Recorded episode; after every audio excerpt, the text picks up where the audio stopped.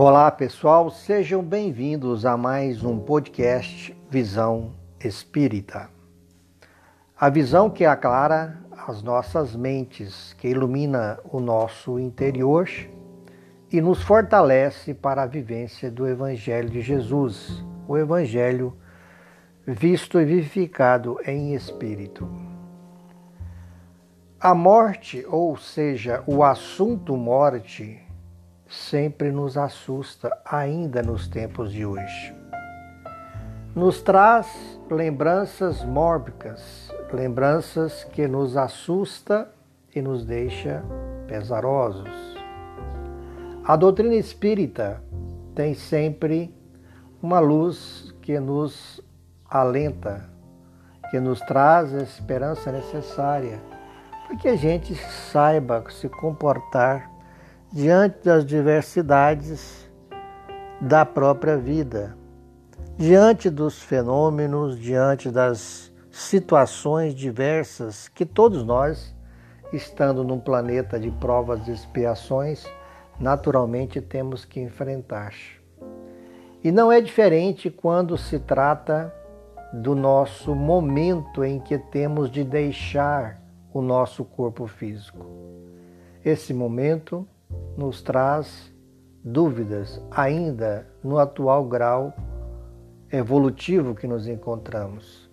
Ainda sucede no nosso íntimo, faz suceder em nosso íntimo não só a dúvida, mas também o medo, o que é natural. Até porque todas essas consequências fazem parte do nosso desconhecimento do processo espiritualizante de cada um de nós.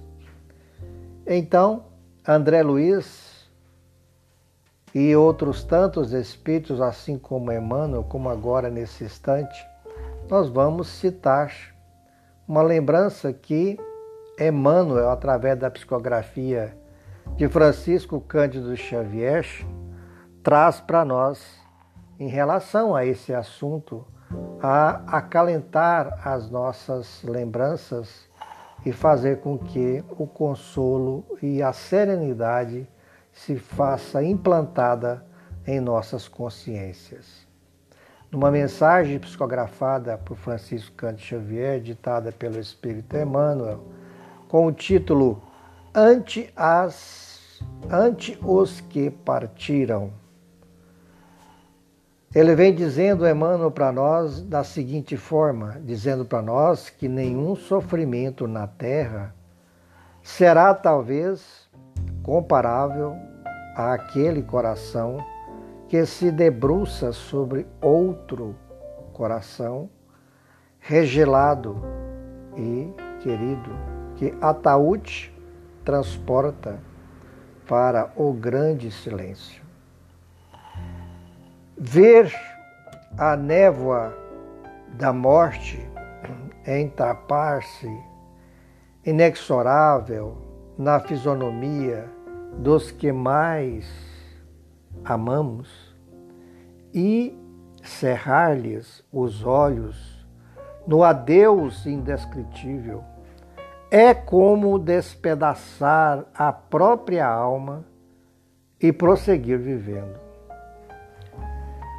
Digam aqueles que já estreitaram de encontro ao peito um filhinho, um filhinho transfigurado em anjo, em anjo da agonia, um esposo que se despede, procurando debalde mover os lábios mudos uma companheira cujas mãos consagradas à ternura pendem extintas, um amigo que tomba desfalecente para não mais se erguer, ou um semblante materno acostumado a abençoar e que nada mais consegue exprimir senão a dor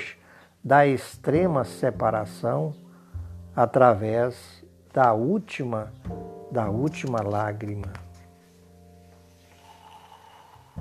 Falem aqueles que um dia se inclinaram, esmagados de solidão, à frente de um túmulo, os que se rojaram em prece nas cinzas que recobrem a derradeira recordação dos entes inesquecíveis, os que caíram varados de saudade, carregando no seio o esquife dos próprios sonhos.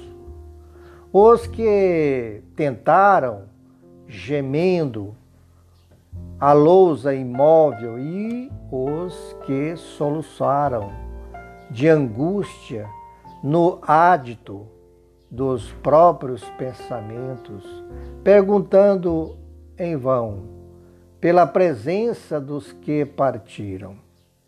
Todavia, quando semelhante provação de te bata a porta, reprime o desespero e dilui a corrente da mágoa na fonte viva da oração.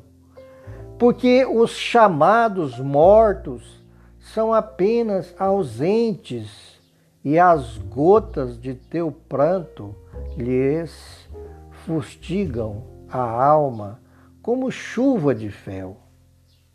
Também eles pensam e lutam, sentem e choram, atravessam a faixa do sepulcro como quem se desvencilha da noite, mas na madrugada do novo dia inquietam-se pelos que ficaram.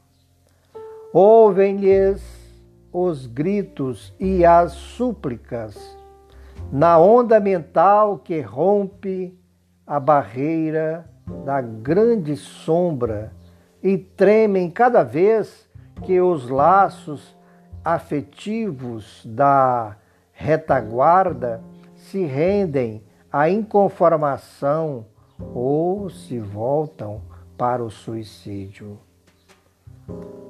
Lamentam-se quanto aos erros praticados e trabalham com afinco na regeneração que lhes diz respeito.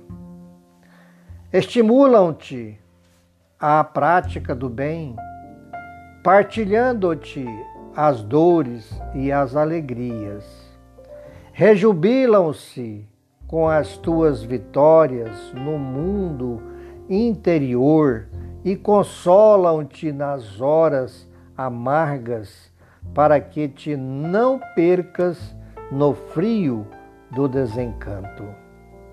Tranquiliza, desse modo, os companheiros que demandam o além, suportando corajosamente a despedida temporária e honra, honra-lhes a memória, abraçando com nobreza os deveres que te lograrem, que te também legaram.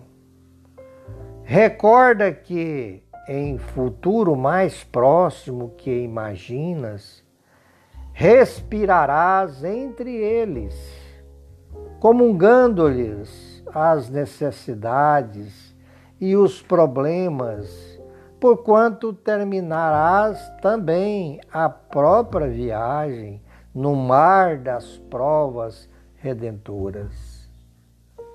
E vencendo para sempre o terror da morte, não nos será lícito esquecer que Jesus, o nosso divino Mestre e herói do túmulo vazio, nasceu em noite escura, viveu entre os infortúnios da terra e expirou na cruz, em tarde pardecenta, sobre o monte empedrado, mas ressuscitou aos cânticos da manhã, no fulgor de um jardim. Muita paz a todos e até o próximo podcast Visão Espírita.